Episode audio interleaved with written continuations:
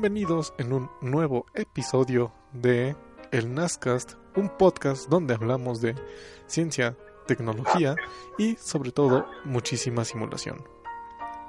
Nos encontramos esta nueva semana con un episodio muy interesante sobre igual temas que hemos trabajado y nomás para este continuar con nuestro formato normal ¿Qué has hecho estas semanas a él en el mundo de la tecnología? ¿Qué tal, Elam? Pues aquí revisando un poco de las noticias que, que yo creo que le van a dar forma al mundo y en especial siguiendo con la corriente de los coches autónomos. Hay dos compañías muy interesantes con las que me topé, que apenas la semana pasada sí salieron a, al mercado a, a, relucir o a presumir su pues lo que quieren lograr. Uno se llama Voyage y, y está mismo donde está Google en, Mountain View. Y bueno, si, vas a la página, de hecho no prácticamente no tiene nada, nada más una imagen de un carrito que dice Voyage. Y lo interesante es que dice, pues estamos contratando y, y lo único a lo que se van a dedicar más que hacer coches es hacer software, mm, llevándose a cabo, bueno, sus dice, perdón, hay dos opciones, dice, dice contacto y estamos contratando. Y las dos posiciones que, quieren llenar ahorita son robóticos y, e ingenieros de, aprendizaje automático.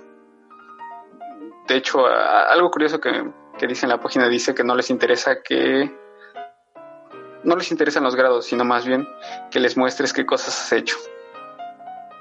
¿Mm? Y el otro se llama drive.ai, que igual ah, siguiendo la misma filosofía, hacer software para, para coches y bueno, en qué se diferencia esta de, las otras tantas startups que hay, es que ellos ya pueden manejar en, climas adversos. Llámese lluvia, al menos si está probado eh, hay un video que se subieron hace, hace unos días prácticamente. Igual están contratando gente de gente que sepa hacer aprendizaje automático, gente que sepa de robótica y gente que sepa de diseño mecánico, porque si le están metiendo muchas cosas a la consola principal, al auto. Entonces, pues eso tiene que estar bonito. ¿Y tú, Elam? ¿Qué tal que has hecho esta semana? Yo en esta semana este, me he estado dando algunos topes, principalmente con el software de Abacus, porque pues no he logrado ahí una estabilidad buena en el con el software. He estado realizando algunas pruebas que son este simulando un, un pad como si fuera un palpador que se coloca ahí para aplicar una cierta fuerza y justamente cuando llega a ser este contacto por primera vez con la pieza, el palpador con la pieza, pues truena la simulación. Esto es justamente porque cuando ya hay una interacción entre los dos, este, entre los dos cuerpos, el contacto no, no agarra bien, se indetermina. Como que detecta unas ciertas penetraciones y excede el límite de fuerza. Ahí por si no lo habían escuchado, existen distintos tipos de, de contactos en Abacus, que son tanto suaves, este, eh, unos son soft, otros son hard. Entonces, dependiendo de ellos, este, te da un, una distinta resultado. Depende mucho de qué es lo que está simulando. Y pues ya intenté pues, grandes cosas.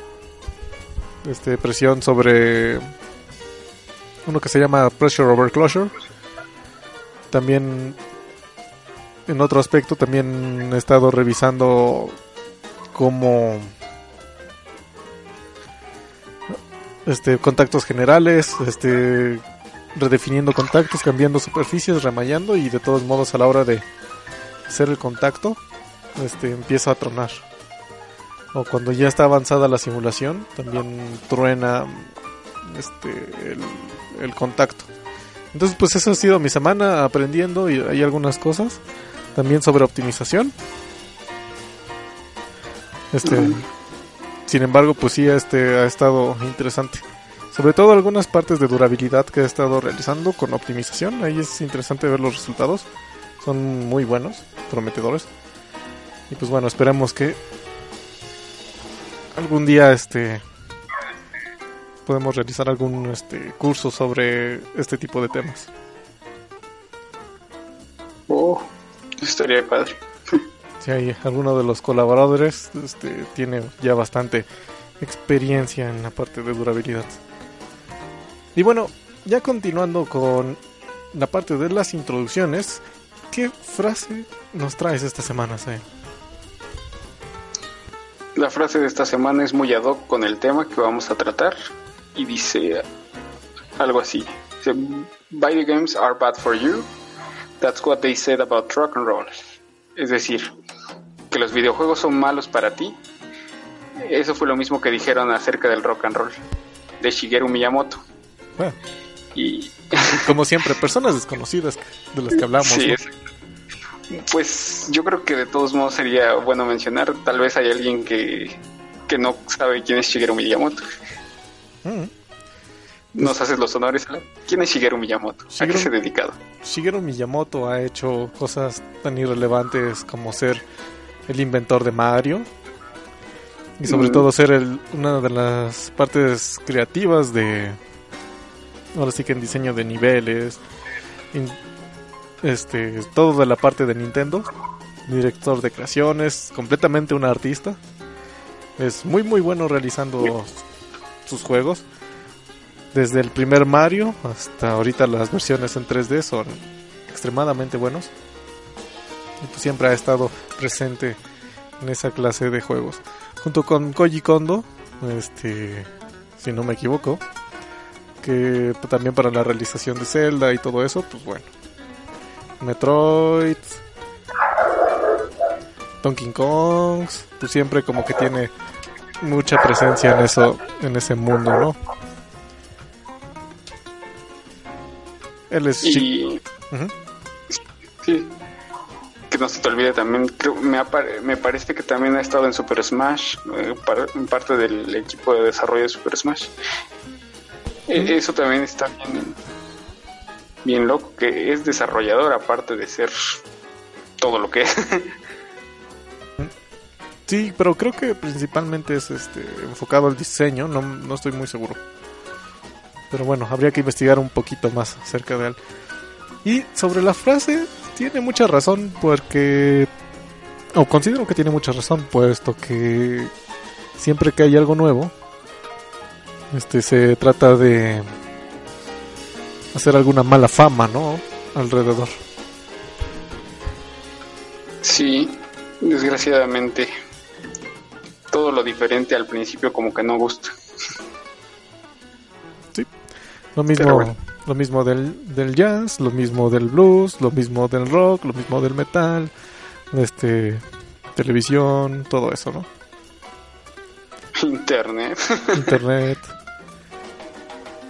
También, por, por ejemplo, toda la parte de los celulares que ponen la clásica imagen en Facebook así de dicen y ver así de mucha gente teniendo sus celulares. Corta la imagen y luego este muchas personas leyendo los periódicos, ¿no? Así que Sí. la sociedad ya era ya era rara desde un inicio. Solamente cambiamos el medio. Ándale. El mismo efecto, con diferente. Diferente cosa. Y pues bueno, eso ha sido todo por la parte de las introducciones. Pasémonos rápidamente al tema de la semana.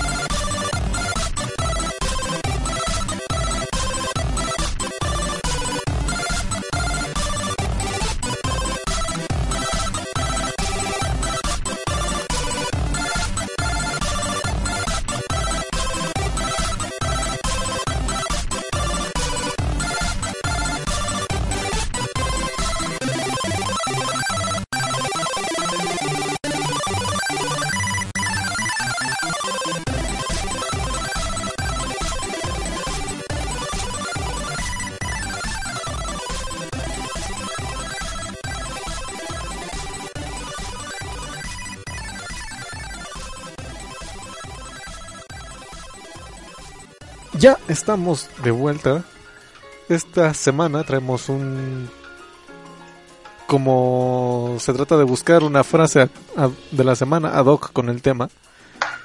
Ahora vamos a hablar de un super temazo que casi es desconocido. Puesto que al final del día lo que rigen las... O lo que uno se da más... O lo, uno, lo que uno se da cuenta cuando juega un videojuego pues son las gráficas. Sin embargo, ya cuando pasamos a otro tipo de cosas, ya en el desarrollo pues no solamente se encuentra compuesto de de este de gráficas, ¿no?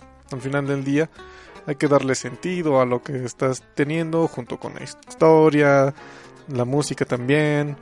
Por ejemplo, no sé ahí, Asael, alguna breve introducción o algo que nos quieras dar. Sí, pues yo creo que cualquiera ha visto publicidad de algunos videojuegos siendo anunciados como realistas o incluso ultra-realistas. Pero bien como dices, si estás del otro lado, es decir, trabajando en el, en el mismo desarrollo de, del videojuego, no sé, imaginemos, estás con el próximo Halo o el próximo Battlefield, igual tienes el tirador en primera persona, como tú dices, tienes texturas, texturas muy bien logradas, y por supuesto un soundtrack que, es maravilloso para ambientar el juego. Probablemente va a haber algo que haga falta y es que quieres que se sienta bien real. Esto solo se va a lograr añadiendo, añadiendo los efectos de la física que se necesitan, ¿no? Y son cosas tales, en este caso, como la distancia al blanco, la velocidad del viento, la dirección, la velocidad con la que las balas salen disparadas del arma, entre otras cosas pero una cosa es truquearlo, es decir, que se vea así medio sonso. Eh, en este caso, un señor que se llama Gary Powell de Math Engine PLC comenta que la ilusión y la experiencia inmersiva del mundo virtual, construida cuidadosamente con, con polígonos de alta resolución, texturas detalladas y un manejo de luz avanzado, muchas veces se ve comprometido en cuanto los objetos empiezan a mover e interactuar con otros. Y como casi cualquier videojuego, eh, todos los objetos o rebotan, vuelan, ruedan, se deslizan y, difícilmente van a estar quietos. Y para esto es para lo que se requiere la física. Eh, por definición, la mecánica es el estudio de los cuerpos en reposo y en movimiento y el efecto de las fuerzas que estos causan sobre ellos. Esto es lo que este va a ser el tema de esta semana, el motor de física. Sí, ya como mencionaste, bueno, nada más para hacer un poco de referencia. El videojuego se encuentra compuesto de la parte de texturas, que es este justamente toda la son parte gráfica. Algunos podcasts anteriores este, recomendamos que vieran el nuevo adaptación de Unreal. del Unreal Engine para el próximo Borderlands 3, donde los efectos de luz están muy bien logrados. Sin embargo, este ya como mencionaba, se le puede dar un efecto al videojuego, ¿no? Así de con puras gráficas, inclusive este llegamos a trabajar en proyectos de simulación muy pesados y se realizaban inclusive pequeños trucos, ¿no? Para adaptar la, las gráficas. No era realmente ah. un engine de física trabajando. Ahí ya entramos qué es lo que rige realmente el movimiento de tus cuerpos, es el engine de física. También se encuentra con el con el soundtrack, también cuenta con la historia, ya la interacción con los controles, son otro tipo de aspectos que se verifican en los videojuegos.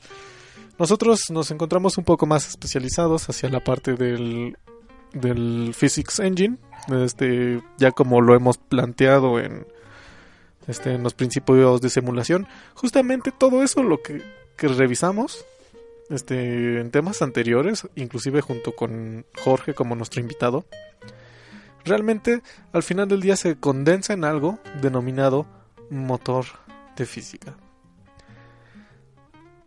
Ahora sí que... ¿Qué es lo que se diferencia o realmente qué es un motor de física? Bien, como tú dices, lo tiene condensado todo. pero ¿qué es lo que tiene condensado? Es, es básicamente una gran calculadora que contiene todas las matemáticas necesarias para simular la física que se requiera. Y, y del videojuego. Puede ser de un videojuego, puede ser de un simulador de vuelo, puede ser de muchas otras cosas que requieran la física simulada. Y para esto, pues se tienen que desempolvar algunos conceptos de física tan básicos como son las leyes de Newton, que justamente la primera ley es ningún cuerpo o un cuerpo tiende a permanecer en reposo o en movimiento continuo uniforme en línea recta a velocidad constante, a no ser que una fuerza externa sea aplicada. Ese es un concepto de inercia. La segunda ley, pues es que la que la ¿cómo se llama? Que la, la, aceleración de un cuerpo este la fuerza es igual a la masa por aceleración. Sin embargo, había otra definición que era la versión de, de la derivada del momentum lineal. La derivada, sí, es igual a... Ah, eso. Sí, no me acuerdo. Es la cantidad, es la cantidad de movimiento es igual al impulso. Ahí está. Ándale. Es esa. Que justamente es pasar este, las constantes a otro lado. La tercera ley es justamente a toda acción aparece una reacción igual y opuesta. Este. Aquí voy a dar alguna pequeña explicación. ¿Por qué son tan importantes estas tres leyes? Caso número uno, primera ley. Un cuerpo tiende a estar en reposo o en movimiento lineal. Si tú tienes un un este personaje que se encuentra este ahora sí que parado en tu en tu ambiente, no es hasta que tú le presionas un stick hasta que empieza a moverse. Ese sería como que la primera situación de la ley de Newton. O inclusive cuando va corriendo a una velocidad constante, si se choca contra algún cuerpo, ahí ya este, pierde distintas este, características en el movimiento. El caso número 2, fuerza igual a masa por aceleración. Si estamos hablando de proyectiles, no es lo mismo simular una bala que simular este, un bazucazo o en, el caso de los coches ya este en un bueno en un simulador de coches ya sea tanto más arcade como un Need for Speed o más realista como un este como un Forza o un Head, un Gran Turismo pues ahí justamente cuando haces un choque con alguno de los carros pues va a haber alguna reacción entonces justamente esa fuerza que le estás porque también tienes que dotar de cierta masa a tu cuerpo este que en este caso es el carro, pues vas a mover con esa misma fuerza. Y también entra ahí lo que es la tercera ley de Newton. Por eso es que hay que recordar nuestros conceptos básicos de física. Este, ¿qué, ¿Qué ventajas y qué desventajas existen dentro de este motor de física? vamos a empezar primero con las ventajas. Eh, puedes poner mucho, mucho esfuerzo haciendo tu, motor de física eh, para poderlo importar de un proyecto a, proyecto. Como bien dices, hay más de un videojuego que se, que se trata de lo mismo, ya sea Need for Speed, Burnout o, Gran Turismo, podrían contener los mismos, las mismas ecuaciones, pero sus propiedades de los coches serían diferentes. Otra ventaja sería que puedes agregar más y más efectos conforme, conforme van creciendo tus necesidades. Eh, mm, siguiendo esta línea, yo recuerdo que no, no todos presentan eh, el mismo grado de realismo, si, no mal recuerdo. En cuanto a desventajas, eh, ya que es un motor, digamos, genérico, ya, sí, ya que es genérico y Mm, no va a presentar unas simplificaciones, por lo que va a requerir mucho poder de cómputo. igual si lo vas a correr en, una computadora personal, pues no hay tanto problema. Pero si, pero ha llegado la oleada de que todos los juegos, más bien de que muchos juegos se pasen a, la parte móvil, a los smartphones, ahí es donde va a haber problema, porque estás, vas a sobrecalentar el dispositivo y, no precisamente todos los dispositivos traen una buena manera de enfriarse. Otra desventaja es que los datos que consume el motor de física pueden ser de muy difícil acceso. Eh, pongamos el ejemplo de, igual en los coches. Si va a ser bastante realista, vas a necesitar tanto datos del motor del fabricante, de las llantas, de la suspensión, pero todo va a ser por parte del fabricante y eso no es, es precisamente fácil de conseguir. Sí, en ese caso tienes mucho, mucho razón. Porque, bueno, cuando hablé de los de las dos vertientes, que es este Need for Speed contra mm, este Grand, Grand Theft Auto, ¿eh? contra este Gran Turismo y, y este Forza. Es que Need for Speed es un juego denominado arcade. Es decir, como que no te interesa tanto la parte de la física. Es decir, si tú estás metiendo turbo en una curva, pues obviamente en la vida real se te va a derrapar, ¿no? En, en el juego se pues te amarras más y vas mucho más rápido, que haces este los clásicos drifts. Y por ejemplo, si tú tratas de hacer eso mismo en un Gran Turismo o en un Forza, se te va el carro, así literalmente. Y, e inclusive, no me acuerdo qué juego fue el que tuvo como que un cierto convenio con Ford Motor Company cuando hicieron una presentación del auto GT, que fue el ahorita el que ganó en Le Mans 24. Y pues justamente esa clase de de convenios pues ya es este no tanto así como pasarle todos los datos tú como fabricante, sin embargo, pasas algunas características como de adherencia en el, en el pavimento, suspensión y todo eso. Y realmente en, esos en esa clase de juegos que tratan de ser simuladores, más allá de un juego arcade, pues sí, este... Si eres muy quisquilloso, notarías la diferencia entre manejar un pequeño Camaro contra un auto super deportivo que es este... No sé. Un... Ay, se me olvidó. ¿El Force GT? El Force GT o otro, no me acuerdo. Unos que ya parecen aviones. Ah.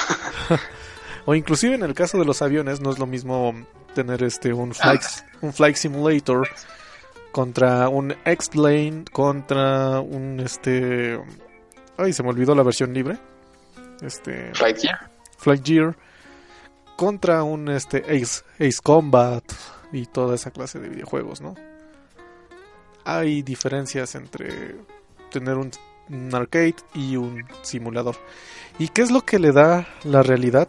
Justamente como mencionabas, esos datos y las simplificaciones que se le den al, al ahora sí que al Physics Engine, ¿no? Sí. Sí, sí, así es. Y bueno, ahora también por ejemplo, ¿qué pasaría si tú estás en un Battlefield? No sé si has tenido la oportunidad de jugarlo él. Realmente poco. No me gustan muchos.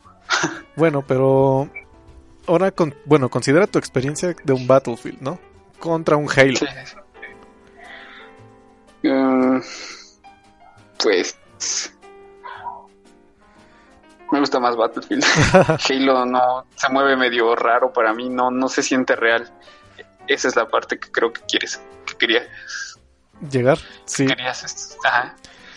Sí, efectivamente, Halo no, no se me hace como que no, no es robótico, sino como que cuadrado su movimiento, no me permite moverme así como el Battlefield. O al menos no lo siento así que, que la profundidad de la cámara vaya avanzando conmigo. No sé si me explico. Ajá. Y eso, bueno, por ejemplo, en el caso de los saltos, es este, en, el caso de Halo, pues es como que floating, ¿no? Así como que vuela el, el, el, monito, ¿no? En el caso de Battlefield, pues intenta recrear el peso de una persona, ¿no? Que está cargando todo ese equipo militar. Y vaya que sí es bastante el peso. Sí. Entonces, pues justamente es, en eso entra ya la parte de tu de tu physics engine Ah, ¿Sabes en cuál sí se siente así? Bueno, aparte en el de Battlefield. En los de Gears of War, ya ves que todos los monos se sienten bastante pesados. Ah, sí, están. En, particular, yo creo que todas las sagas se sienten así de. Como que lentos todos los monitos.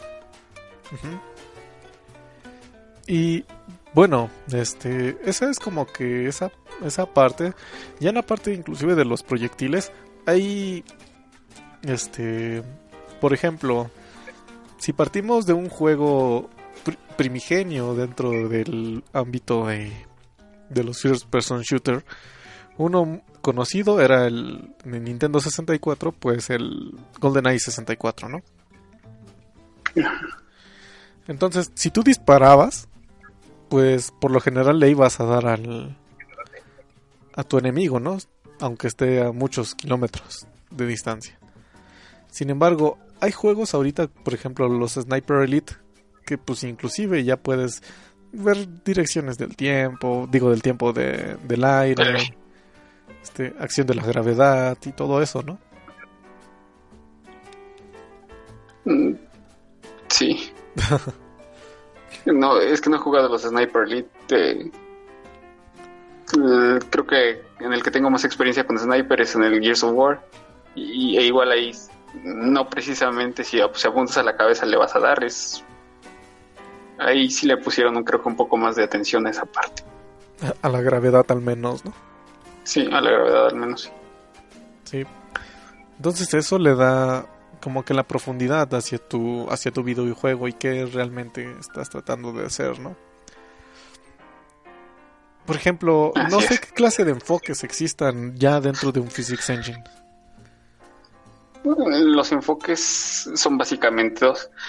Los que se refieren a simulaciones de cuerpo rígido, así como bien lo mencionabas, es contacto, de cómo se mueven las cosas, las cosas sólidas. Y últimamente se ha incluido la física de cuerpo blando, lo que se llama soft body physics, y, es prácticamente todo lo que tiene que ver con agua. El ejemplo más fácil yo creo que es si has jugado algún Zelda, eh, no sé, el, el, Ocarina of Time o el Majora's Mask, el agua como se ve, compárala con el agua que es del último Zelda, es bastante, bastante diferente. si en ese caso, este, sí es... Porque ¿cómo, cómo creerías ya realmente, pregunto más ingenierilmente, ¿cómo crearías realmente un Physics Engine para la parte de un fluido, no? Mm, ecuaciones de Navier-Stokes súper simplificadas. Digo, para que te den ese, esa tasa de, de resolución de, de ecuaciones, tendría que estar muy simplificada.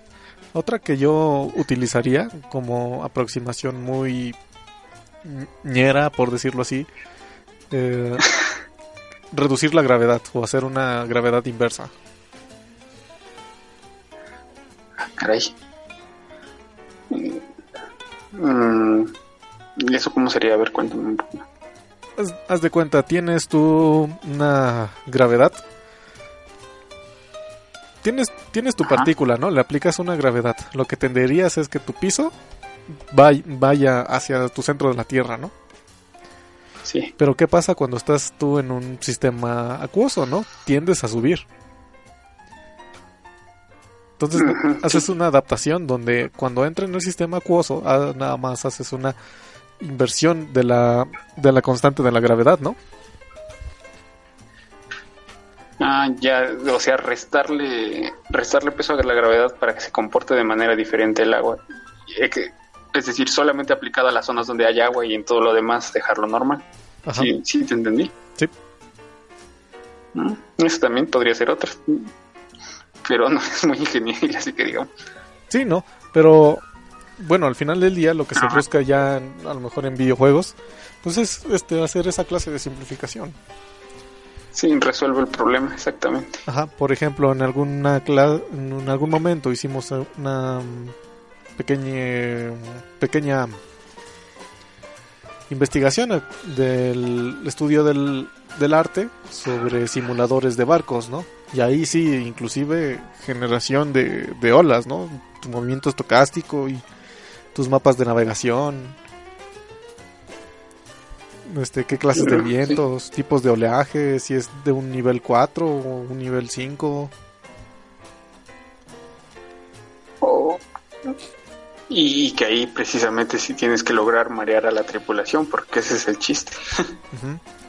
Sí, ahí es este muy importante ya toda esa sección realmente de la física, porque un barco pues es una interacción no solamente con el líquido, sino es, un, sino es una parte también de aire.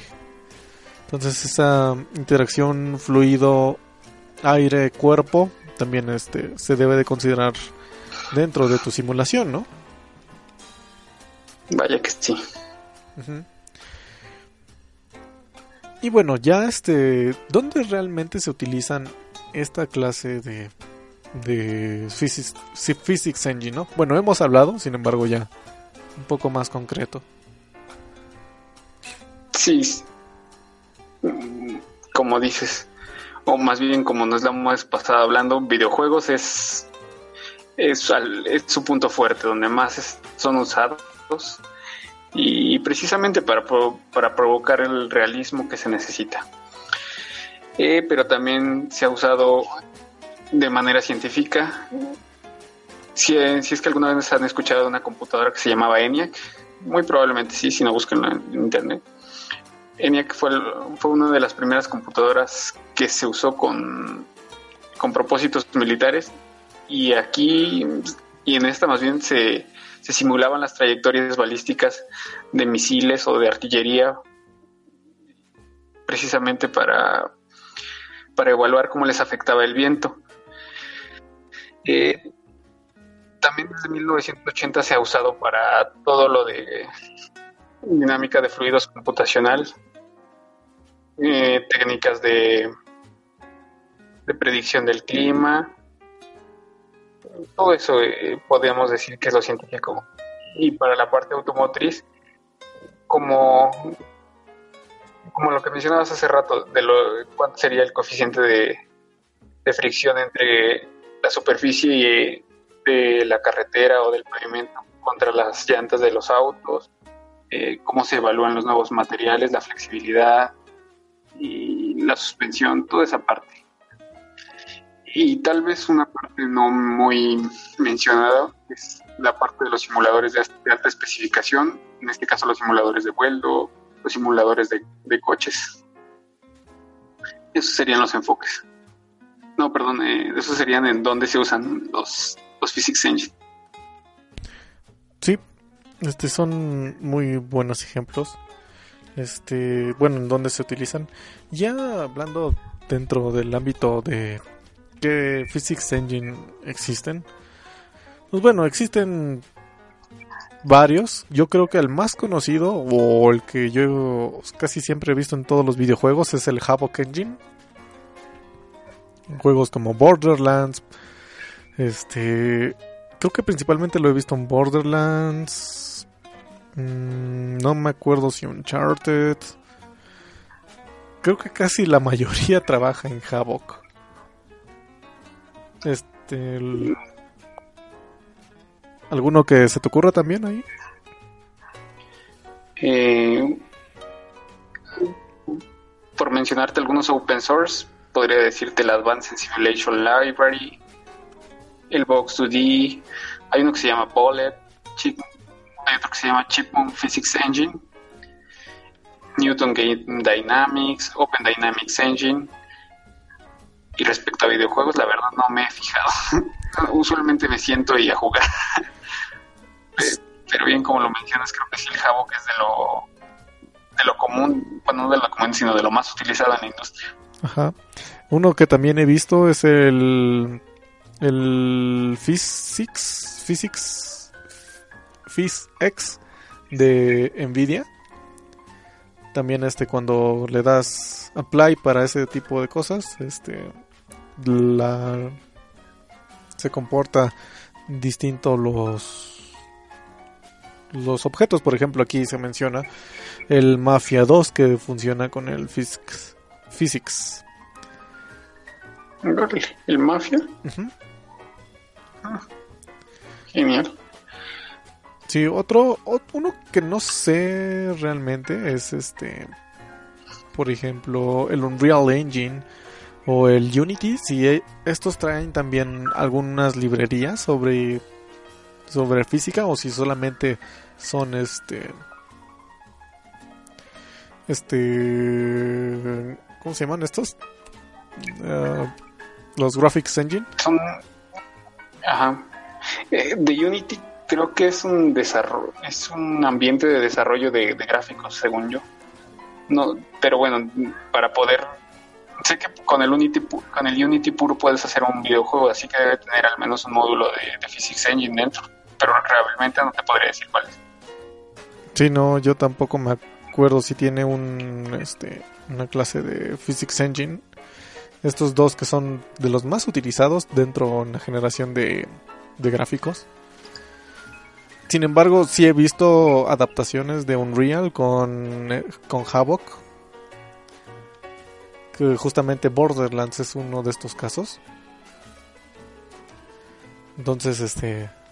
Habría que pues, ver ahí cuál, con cuál este, quieren trabajar ustedes, ¿no?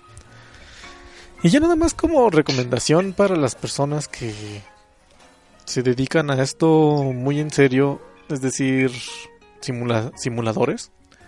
¿Tú qué recomendarías en esta clase de casos? Mm, que se pongan a construir. o, sí, básicamente, que, que no se simplifique. Si, si vamos a la parte de, de simuladores de vuelo, no debes hacer simplificaciones. Bueno, sí debes hacer simplificaciones, pero apegarte a lo más real posible conseguir toda la información técnica que requieras, ya sea pesos, masa, tipo de combustible, no sé, lo que sea que necesites. Trabajar de, trabajar de tal manera que puedas obtener esa información fácil, que, que yo pensaría que es de las cosas más críticas.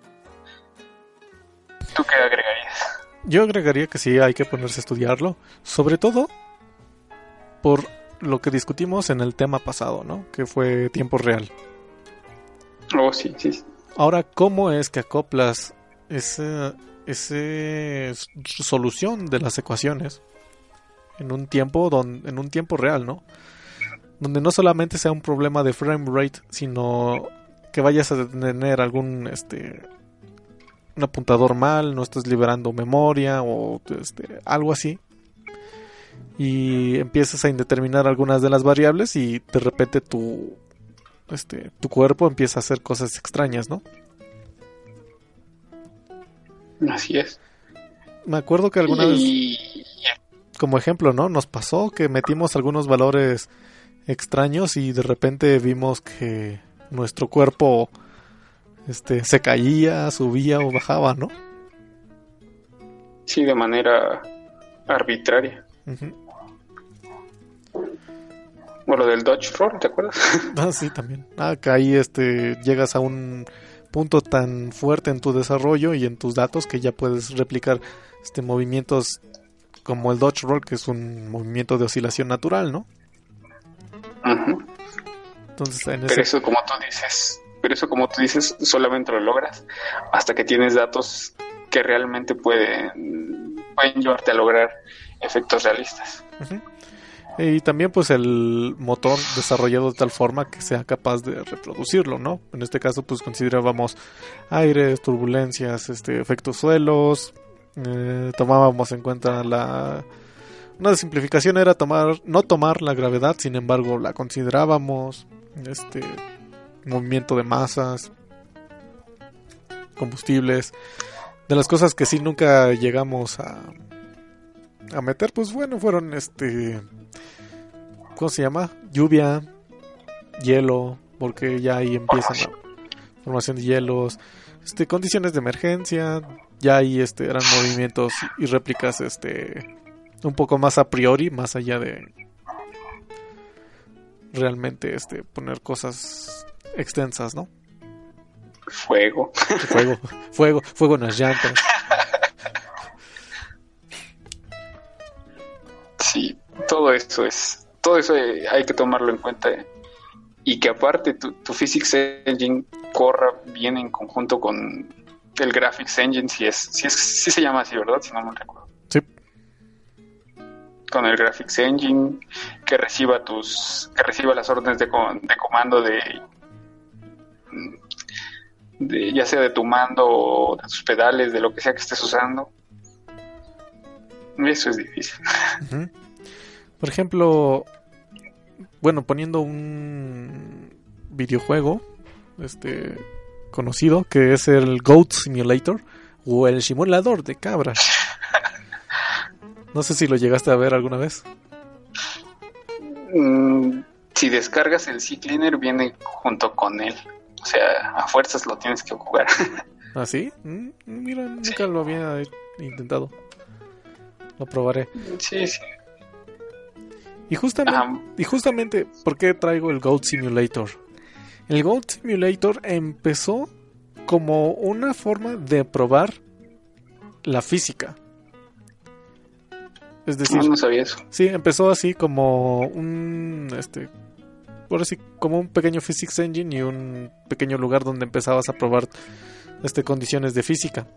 Entonces, como los monitos se movían este extraños, pues causó esto gran furor y se convirtió posteriormente en el juego de Goat Simulator, donde pues haces cosas increíblemente locas pues con unas cabras.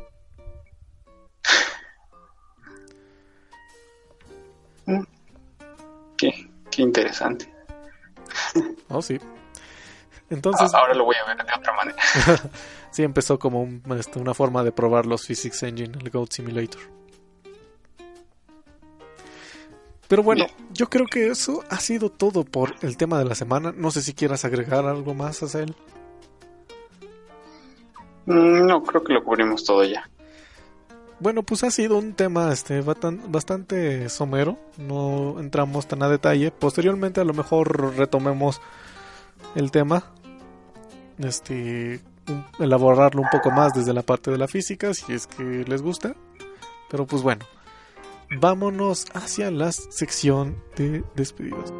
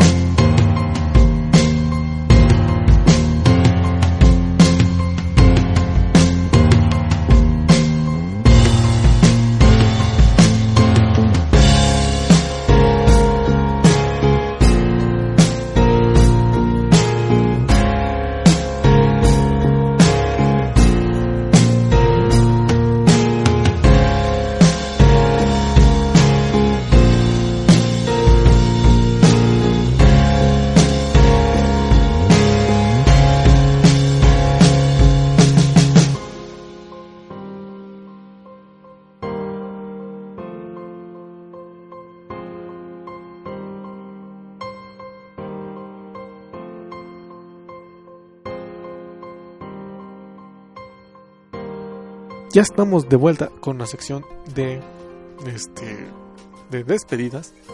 No sin antes recordarles que nos pueden dejar sus preguntas ya sea en vía Facebook este por medio de un post que se intentamos poner ahí cada semana o directamente al correo este que es connection.nas@gmail.com.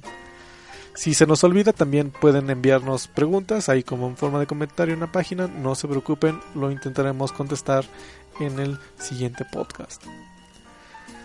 También les recordamos que tenemos servicios de interpretación de textos ruso, inglés, español, este ruso, inglés, español y si tienen ahí algún texto que ustedes quieran que sea traducido, de este interpretado ya sea técnico o casual, pues bueno, pueden este, contactarnos y nosotros hacemos las cotizaciones pertinentes para que puedan contar con su escrito. También realizamos revisiones de escritos por si estás con el checador de ortografía y, y ves si todo está bien escroto. Es decir, este, a veces se va el autocorrector y no revisa esa clase de coherencias. También en la parte de estilos y por ejemplo si tienen figuras y todo eso que lleven este, una cierta coherencia, que lleve también una estructura, el desarrollo y todo eso nosotros con mucho gusto les podemos apoyar. Ustedes se encargan de toda la parte técnica. También contamos con servicios de cómputo de CAD, CAE, este, para armado de computadoras y también PC gamers. Si tienen este, dudas o ganas, este, pueden contactarnos y les hacemos las cotizaciones para esta clase de equipos. También Contamos con servicios de CAE para tu negocio si quieres optimizar alguna pieza o realizar alguna clase de estudio. Podemos este, apoyarte en ese caso. También este servicio, servicios de poder de cómputo si eres algún estudiante que está estudiando justamente la carrera o terminando su tesis o algo así, con mucho gusto los podemos apoyar para este con poder de cómputo y ayudarles a optimizar sus modelos en dado de en dado caso de que sea muy pesado. No se olviden seguirnos en redes sociales, en este caso solamente contamos con la parte de este Facebook, que es este Simulation NAS. Búsquenos ahí, denos manita arriba. Ponemos muchos posts acerca de ciencia, tecnología y, varios memes también al respecto. Entonces denle ahí manita arriba y compártanos con sus amigos. Nuestro correo de contacto es este connection.nas@gmail.com ahí nos pueden enviar sus preguntas y también este cotizaciones de alguna del, de algunos de todos los servicios que acabamos de mencionar y ya después de esta parte de los comerciales ¿qué recomendación nos traes en esta semana? Bien esta semana hay una página que, con la que me topé que se llama ifixit.com. Es, estaba leyendo un poco acerca de la compañía, es una compañía, iFixit. Al parecer la persona que la fundó tenía que reparar, no sé, me parece que un, teléfono, un smartphone.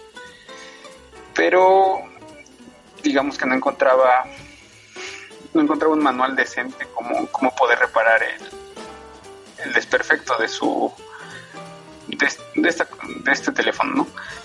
Entonces, pues dijo, no, voy a empezar a crear una compañía, pero se dio cuenta que, que solamente haciendo manuales, pues no iba a poder, no iba a poder sobrevivir la compañía, porque pues manuales hay en todos lados, ¿no? how Wikipedia, incluso algunos tutoriales en YouTube.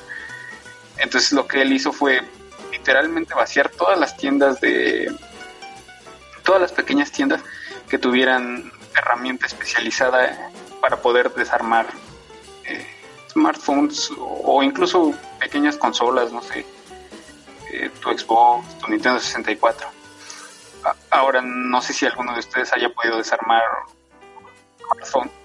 Usualmente ya no trae nada más los tornillitos plano y cruz, trae torques, torques de seguridad, triangulares, no sé.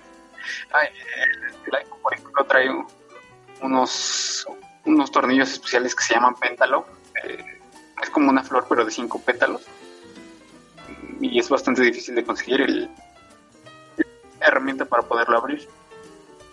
En este caso, pues iFixit trata de eso, de, de proporcionarte herramienta especializada en, reparación de electrónicos. Les recomiendo que la chequen y hay algunos manuales que, que tal vez les podrían servir. ¿Qué nos recomiendas para esta semana?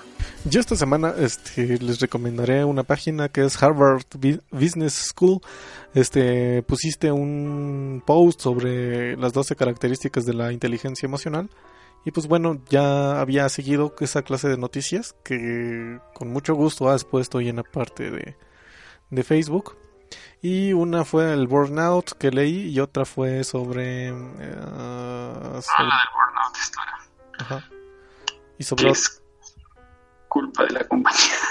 Sí, sobre todo por planeaciones, este, malas estimaciones, ahorrarse ahí dinero.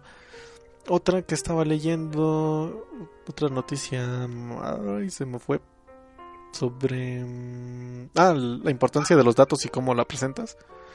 Inicia drástico que una una pre, o una prepresentación a una compañía donde se quería realizar una pues una optimización dentro de su servicio de recursos humanos, pues bueno, sus primeros indicadores demostraban que había una cierta discriminación hacia las mujeres y pues bueno, el encargado de esa compañía, según menciona este reportaje, pues bueno, se puso loco, diciendo, no, ¿cómo puede ser que existe esta cosa? Y bueno, el escritor en, este caso, pues continúa con su investigación lo lleva de una manera profesional y ya con más herramientas presenta que sí realmente había una discriminación, aunque no fuera este tan evidente. Aunque se daban cierta clase de oportunidades, al final del día pues caía dentro porque todo esto es de sensaciones ya de cómo lo perciben tus empleados, pues sí había ahí un pequeño signo de riesgo. Y ya con datos en mano, pues este bueno, más elaborado, ya este, la persona que al principio se puso como arrogante, pues ya cooperó y se desarrolló todo de una mejor forma. Es muy interesante, sobre todo por la parte de inteligencia, emocional, que ya hablamos en podcasts pasados de los soft skills. Entonces, denle una checada a Harvard Business School. Bien, eso ha sido todo por esta semana. No sé si tengas algo más que decir, Asael. No, no, ya, ya cubrimos el tema muy bien. Muy bien. Entonces, eso ha sido todo por el tema de la semana. No se olviden que nos encontramos en iBox y en iTunes. También contamos con el podcast en inglés que se llama Angle Nascast. También estamos en iBox y iTunes. Búsquenos ahí como Nascast y Angle Nascast.